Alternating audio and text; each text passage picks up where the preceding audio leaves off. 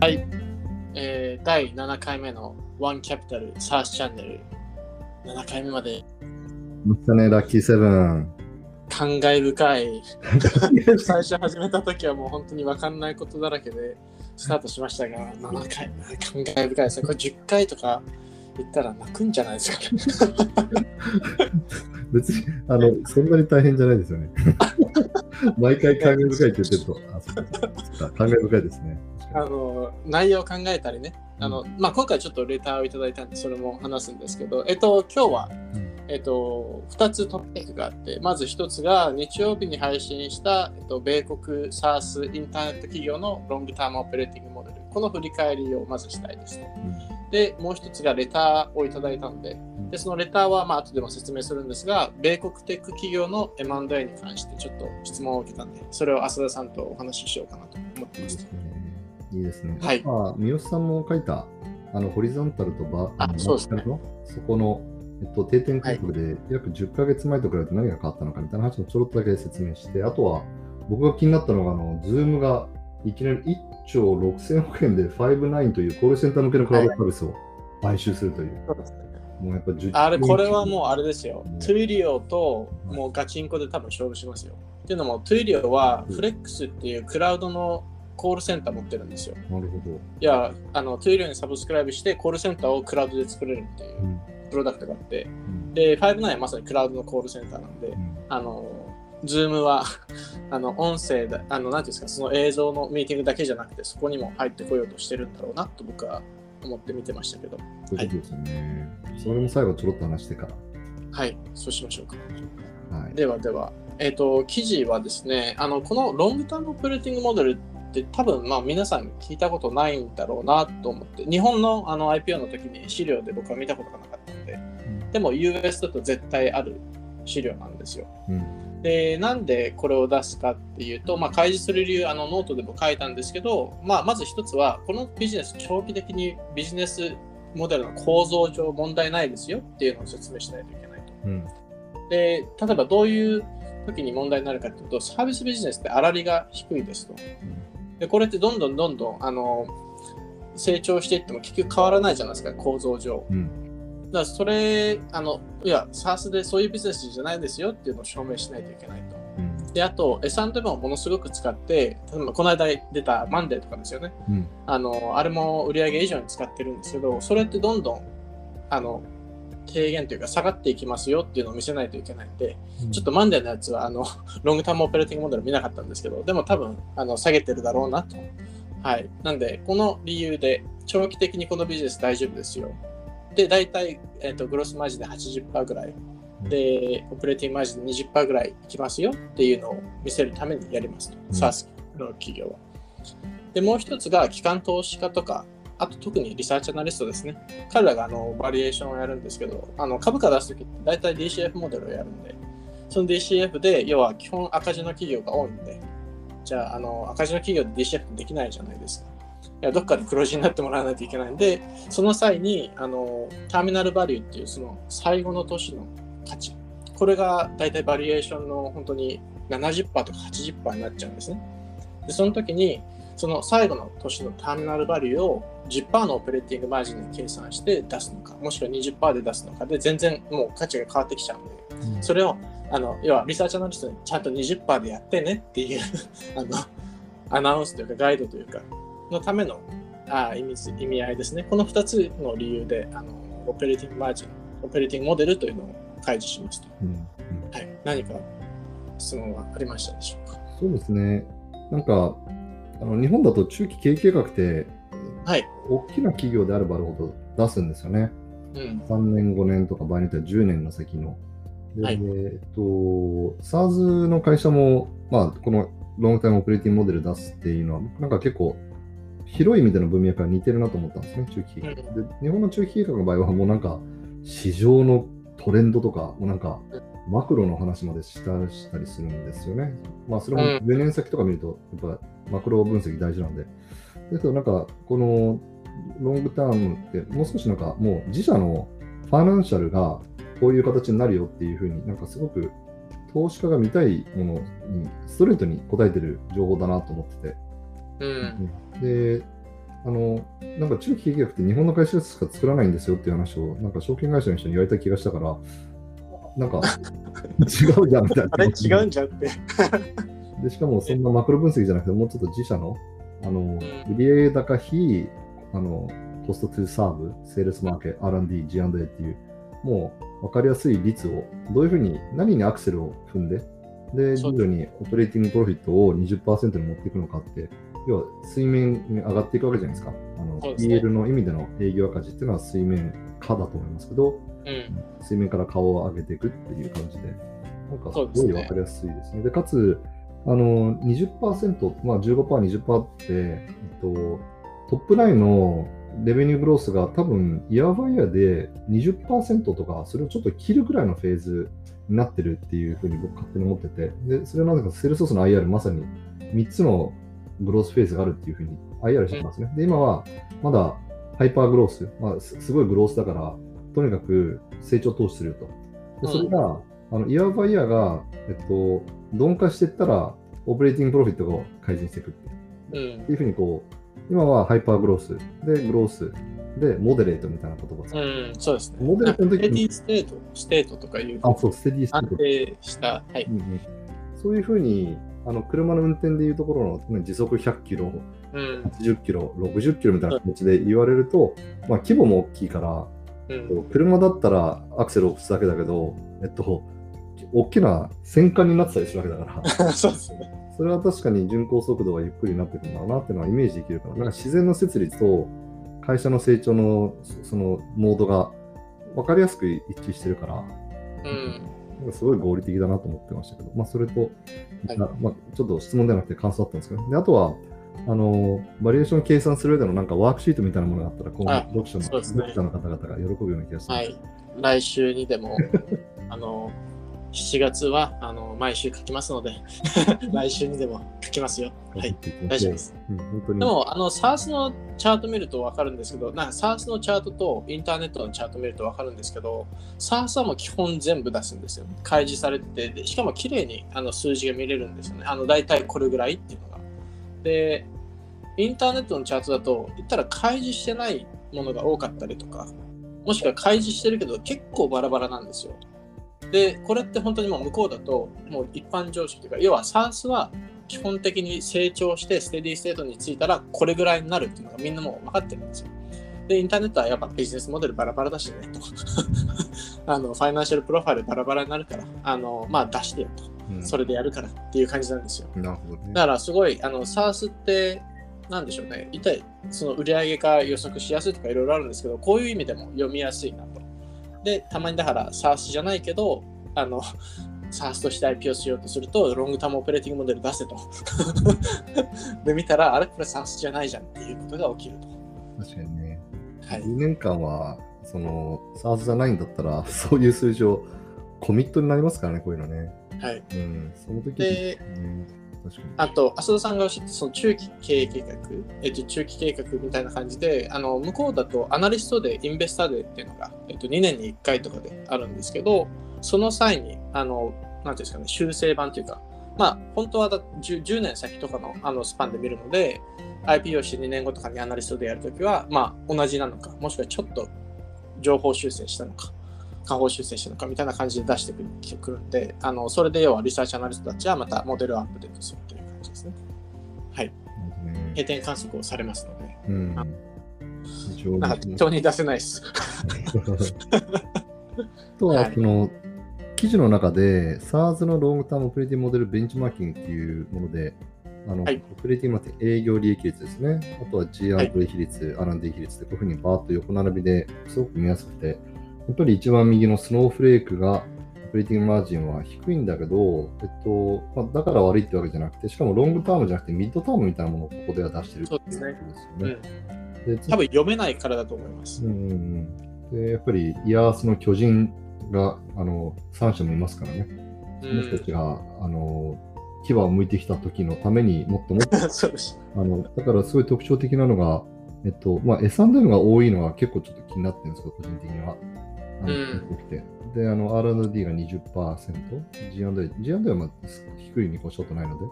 うん。もっとなんか R&D ドリブンなんじゃなかったのかなっていう気はちょっとしながら、結構、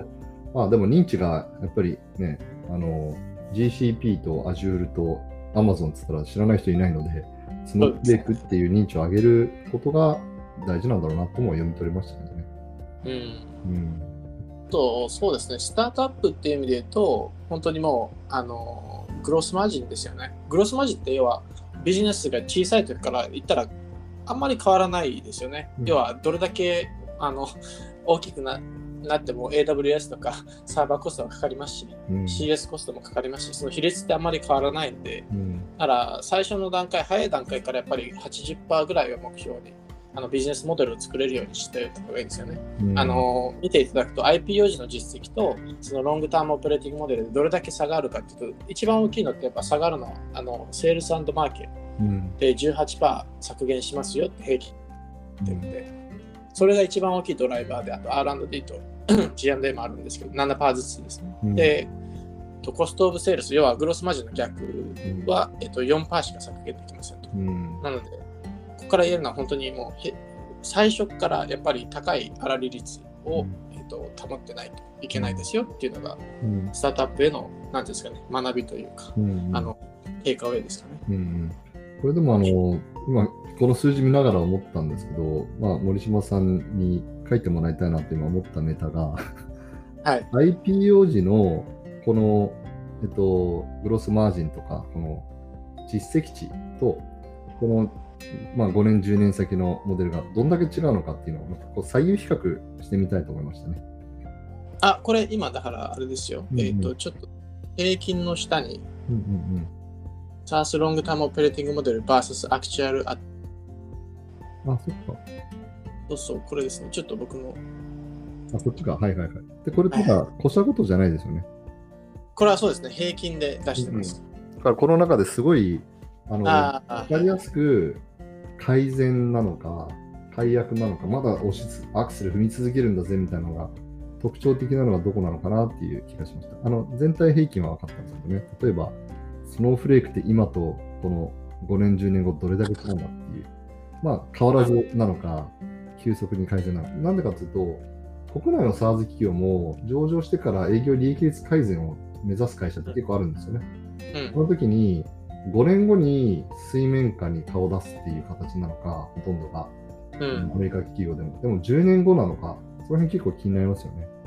そうですね。だからリサーチアナリストも10年ぐらい、要はこれって long-term operating model って言ったときに何年後って言わないんですよ、この企業。うんうんまあそれはもうあの大体10年ぐらいっていうふうに、ね、あのみんなコモンセンスというか。で、リサーチアナリストはそれを達成できるかどうかでこう早めたり遅めたり、大体遅める方が多いんですけど、うんでやってモデルを作るんで。うんでもそうですね、個別で見たら結構デコボコはありましたね。あの、エクセルで見てると。そうですね。あともう一個、あの、比較して面白かったのは、この20%のオペレーティングマージンが、1、2、3、4、5、6、7、8、9、10、11。はい。なんか、なんかこの社数全体で二十数社のうちの半分ぐらいがみんなぴったり同じ20%。いやーもうこれはなんでかというと、バンカーがこう言ってるんですよ。バンカーが大体、要はあの僕たちって IPO をしようとする企業に IPO ワンワンとかって持っていくときに、もうい1から10みたいな感じでリストを作って、これをやりましょうっていうのがあって、そのうちの1つが long-term operating model だったりするんですよ。で、それの紹介ページとかでこれまでの企業の例とかを見せて、大体こんなんですよ。似たようなベンチマーキングを持っていくんですよ。うんそしたらやっぱりみんな20%に持ってきますよね。はい。その中でね、ズームインフォはだからすでに利益出てるからっていうのもあるし、47%ってめちゃくちゃ突出してますし、そうですね。パランティアが35%っていうのもすごい面白かったのと、あとはそれ以外のセールスマーケットがノ not available っていう。あ、そうそうそう。秘密主義なんで出さないんですね、彼は。営業利益率だけは出すけど、内訳はそれ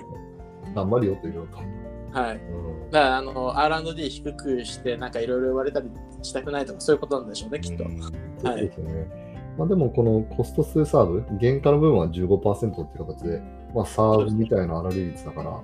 すごいですよね。まあ、でも、だから、エンジニア大量に抱えてらっしゃるから、えっと、まあ、サーバーコストとカスタマーサクセスって言っても、R&D 側の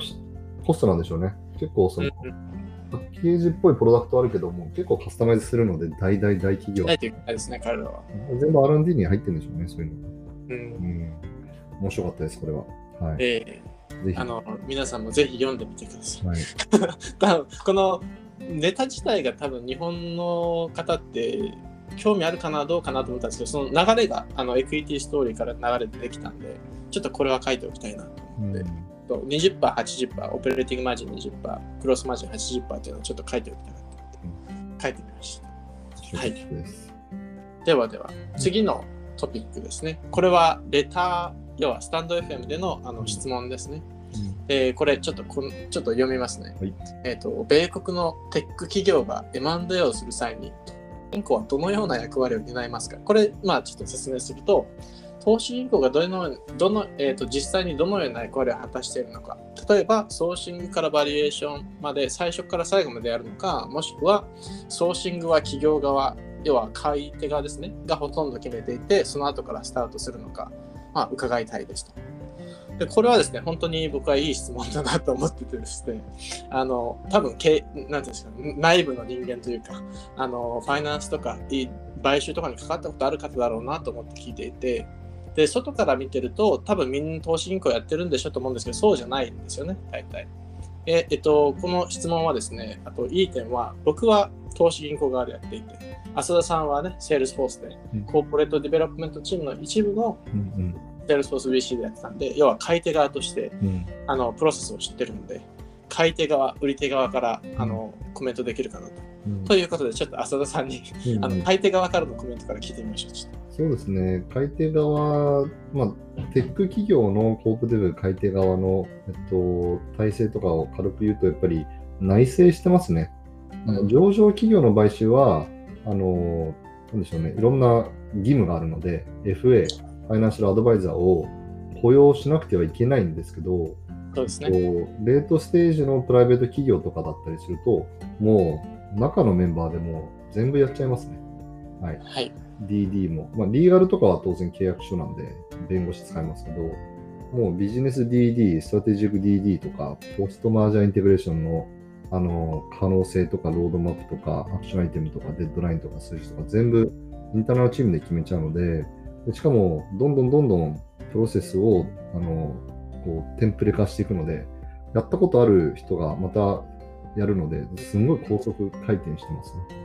はい。で、その時に、まあ、バンカーの方だけじゃなくて、VC、PE、ヘッジファンドの方々が買いたい会社の株主だったりするので、それぞれが何年ファンドなのかなんて、そんなの調べればすぐわかるから、あの、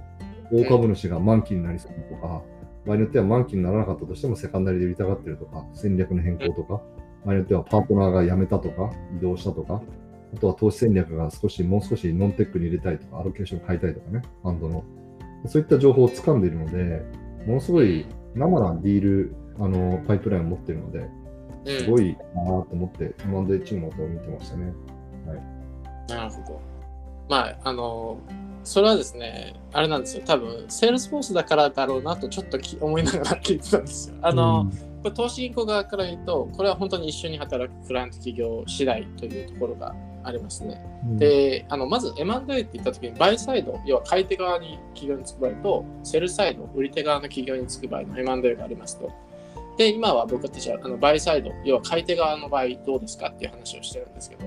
これは本当に Salesforce とか、 Twilio、本当に corp dev チームが優秀なんで、あの sourcing 部分ってほとんど本当に企業が行ってますと。うん例えば Segment をね、あの Twilio が買った時も、もう彼らは Segment とやり取りをした状態で僕たちに声がかかったんですよ。いや、僕たちが持ってった、あの、なんていうんですかね、その、ピッチで M&A こういうのしませんかっていうのの中にはリストにはあるんですけど、もう彼らはそれ以上の深い DD をした上で僕たちに声をかけてきてるんで、本当に自分たちに必要な企業とかテクノロジーを一番分かってるのはやっぱ企業の方なんで、これは、あの、もう投資銀行がね、どんだけ調べても、やっぱり中で働いてる人の方が一番詳しいんです。で、あの、そういう企業だと、本当買い手側の企業が、たあの、まあ、コミュニケーション取って、で、中にその買い手側の企業の中に、えっと、投資銀行、元投資銀行の人たちがいるんで、こういうコミュニケーションですよ、みたいなことをこう、もう本当にスクリプトを書いてあげて、CEO はそれをなんかよ読むみたいなはい、感じでやり取りをして、で、ある程度これがディールになりそうだなと思った時に、僕たち投資銀行に声がかかりますと。で、そういう状況だと、本当僕たちが行った主に DD ですよね。デューディリジェンスの全体、まあ、主導したりとか、あと、買収価格のネゴシエーション、あと、SPA、えっと、 share purchase agreement のネゴシエーションですね、タームの。あとはですね、重要なのが、あの、プライベートの会社だといいんですけど、パブリックの会社だと、今、浅田さんおっしゃったように、 fairness opinion 出さなきゃいけないんですよ。これってもう株主のあの義務なので、 fairness opinion を受けて、その上でどうするって決めなきゃいけないんで、それを投資銀行がやりますと。あと、IR とか、リリースとかですかね。で、逆にコープデブチームが、うん、そうそうでもないなというところだと、あの投資銀行が結構、送信から全部やったりしますね。うん、そうですね。はい、マンパワーが必要な仕事だと思うので、はい、あの特に期間が短い間に、ここまでしなきゃいけないじゃないですか。で、プレスリリースから、まあ、社員の方へのレターとか、社内報告とか、ね、ボードへの報告とか。だからやっぱりマンパワーを持ってないと、投資銀行のリソースを借りるっていうことはあるでしょうし、やっぱり、セールスからあの転職で SARS 企業の候補デブに転じてる人も多いですね。だから、モンスタから入って、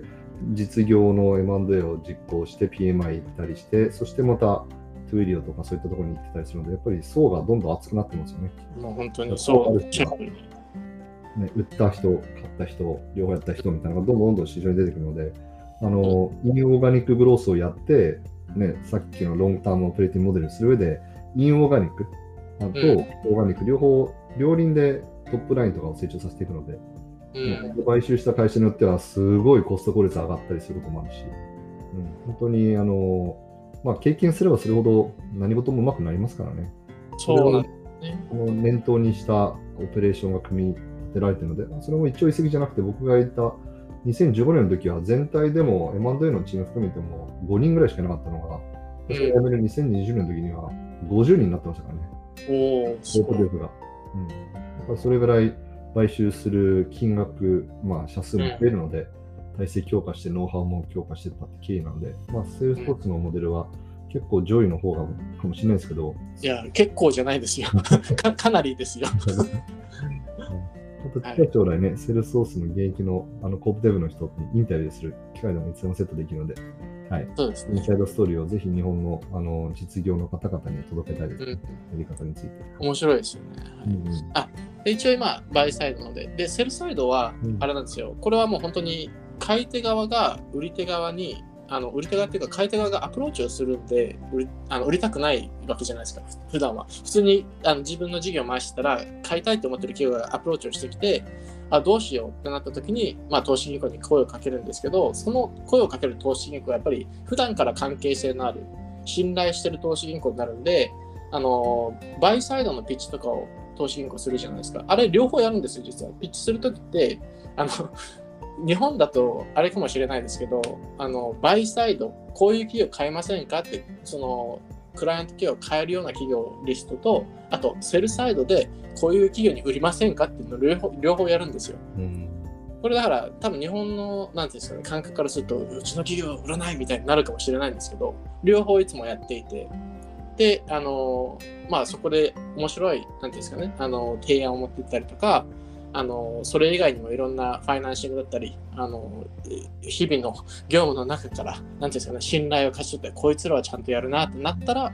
あのインバウンドで彼らにアプローチがあった時にあじゃあ今度はモルガンスタールに電話しようとなるわけですよ。うん、なるほどね。はい。うん面白いですね。ということで、はい、こんな感じであの M&A が行われておりました。はい。そうですね。はいあとは、えっと、ちょっと新しいトピックスになるかもしれないですけど、あのうちの三好さんが書いてくれた、はい、えっと、ホリゾンタル・バーチカル・サーズの資金調達動向の定点観測ということで、えっと、昨年10月ですね、2020年の10月に調査したデータが、まあ、10ヶ月経ったので、あのその10ヶ月で何が数字が変わったのか。でざっくりと国内のホリゾンタル SARS は非上場企業も含めると227社。で、バーチカルが62社。まあ、バーチカルまだ少ない少ないって言われてますけど、まあ、実際にね、ホリゾンタルの4分の1の社数しか今ないという状況ですね。でそうすると社数が多いので、必然的にホリゾンタル、あのー、SARS 企業のバリエーション合計値っていうのが当然大きくなるわけですけども、うん。もうそこの数字がどれだけ増えたのかとか、はい、そういった記事を書いてますので、ぜひうんホリゾンタル、えーバーチカル、それぞれの SARS の魅力ってあると思いますけど、参考値として見てください。でそして、我々も今後ですね、あのーまだアナウンスしてない1社も含めると10社に投資先が増えたので、えっと、バーチカル SARS の案件を特に、えー最近そうですね意識的に、あのー見させていただいてます。やっぱり、はい国内のすごい商習慣、まあ、若干古い商習慣の、えー業界バーチカルもあると思うので、そこら辺をぜひ、Excel をリプレイするのは SARS ですから、はい、うん。そうですね。あ。のシンプルなあの見えて奥深いこのバーチカルを、えーここじ開けようとしている京介さんとお話したいので、またちょっとバーチカル SARS についても、なんか、我々いろいろレポートまとめてるので、あのはい。かと。えー。またそれに関しても記事も書きますし、あと、この、だからサービスタイタンってベッセバーが投資してる9.5ビリオンで、そこはあれですよね、本当にあのトイレの修理とか、うんうん、水の水道管の修理とか、ああいう人たちのための SaaS、ね。要は彼らがあの process management するための予約して、うん訪問してってあの、なんていうんですか、請求してみたいな、あれのための SaaS。で、この間、えっと、また Bessemer があの Shopmonkey というところに投資をしていて、でそこは、えっと、自動車修理工場、うん整備工場のための SaaS。だから本当にね、 Bessemer が触ってたら、とりあえず僕は見るというのが、もう僕のルールになってるんで、そうですね。あの、 Byron Deeter さんっていうんううん。有名なうん。パートナーがいて、彼がもう Twilio とか SendGrid とかもうん。サービスタイタンも彼。うん。まあ、全部食べたいっていう。もう、神様な人でさしてる。なんでバイロン僕たちも、ね、どっかのタイム、あ、なんですか？うん。どっかのタイムでバイロンディーターにも出てきてもらうと嬉しいですよね。うんうんこれは浅田さんは、僕もセールスフォームはい。あの、会ったこともありますし、はい。あの、 Salesforce Ventures 大好きなんですね、彼ね。はい。まあ、やっぱり value、add してきたあの CVC だったのでっていうことだと思いますけど、はい。なるほど。これはぜひ出てもらいましょう。はい多分やってみましたょう、ぜひぜひ。もう日本の SaaS 業界がざわざわしますね。そうですね。その前に Byron のその認知度を上げないといけないですね。結構、クロート受けするので、彼は。あ、そうですか。はいもう僕的にはもう SaaS といえばこの人、この人かトーマスさんですよね、 Redpoint のっていう感じなんですけど、はいはいはい。トーマスさんもメールのやり取りはしましたね。うんぜひいつか呼びたいですね。うん、うん。はい。あ、あとすいません。ちょっと2つとか言って3つになって次4つ目なんですけど、あの、今度西さん、 Notion の、あの、うん今日発表したんですけど、告知をしたんですが、うん。あの、日本1号社員のうん。西勝清さんをお迎えして、 Notion の product-led growth のあの秘密を伺うウェビナー、オービスであの浅田さんが質問しますので、もうズバズバと質問しますので、皆さんぜひ聞いてください。そうですね。来週の27日火曜日の、はいえっと、7時半ですね。7時半ですね。はい One Capital のオフィスの、えーオフィスの URL をまた、えーご案内しますので、ぜひぜひライブでやりますので、レコーディングがないので、あの、ぜひ来ていただければ。西さんとね、この間も話しましたけど、もう喋りがうまい。わかりやすい。はい。非常に魅力的な方でしたね。はいうん経験豊富で。もともとはい LinkedIn とか、はい、そういった外資系の、えーセールスも経験された人なので、はい。あの、思いっきり sales-led growth の会社にいた人が、そうですね。 led growth の会社に入って、あの、 Notion を使ってオンボーディングをしなきゃいけなかった。はい。もうこれ見とけと。でも結構よくできてるから十分だったってなったんで、そういった具体的な話を聞いて、えっと、聞いていただいている方の社内の、えー社員のオンボーディングとかにん立てていただくとか、はい。それをゴールに何でもかんでも根掘り葉掘り聞きますので、はい。はい。楽しみにしてください。はい。ということで、今回これで終了で、第7回ワンキャピタルサースチャンネル、うん、終了です。ありがとうございました。うん、ありがとうございます。